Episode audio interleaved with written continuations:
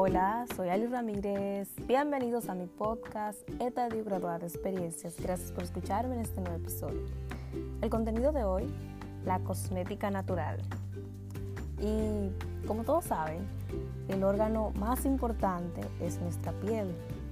Y siempre tratamos de cuidarla, de que se vea radiante, hidratada.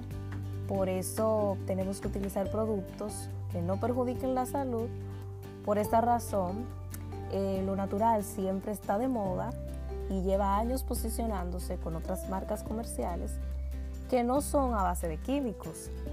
O sea, con esto no quiero eh, decir que los químicos son dañinos, sino que son menos nocivos para la piel y para nuestro organismo, porque algunos productos producen alergia y esas cosas. También eh, hay otras personas que no toleran un ingrediente o algún químico. Por eso el mundo de la cosmética se renueva todos los años, aportando grandes beneficios a través de sus ingredientes vegetales y no tienen efectos secundarios. Las envolturas son amigables con el medio ambiente, eh, no obstruyen los poros, disminuyen muchísimo las espinillas, el acné, son libres de conservantes, contienen muchísimos nutrientes, antioxidantes, vitaminas que ayudan a regenerar el cutis.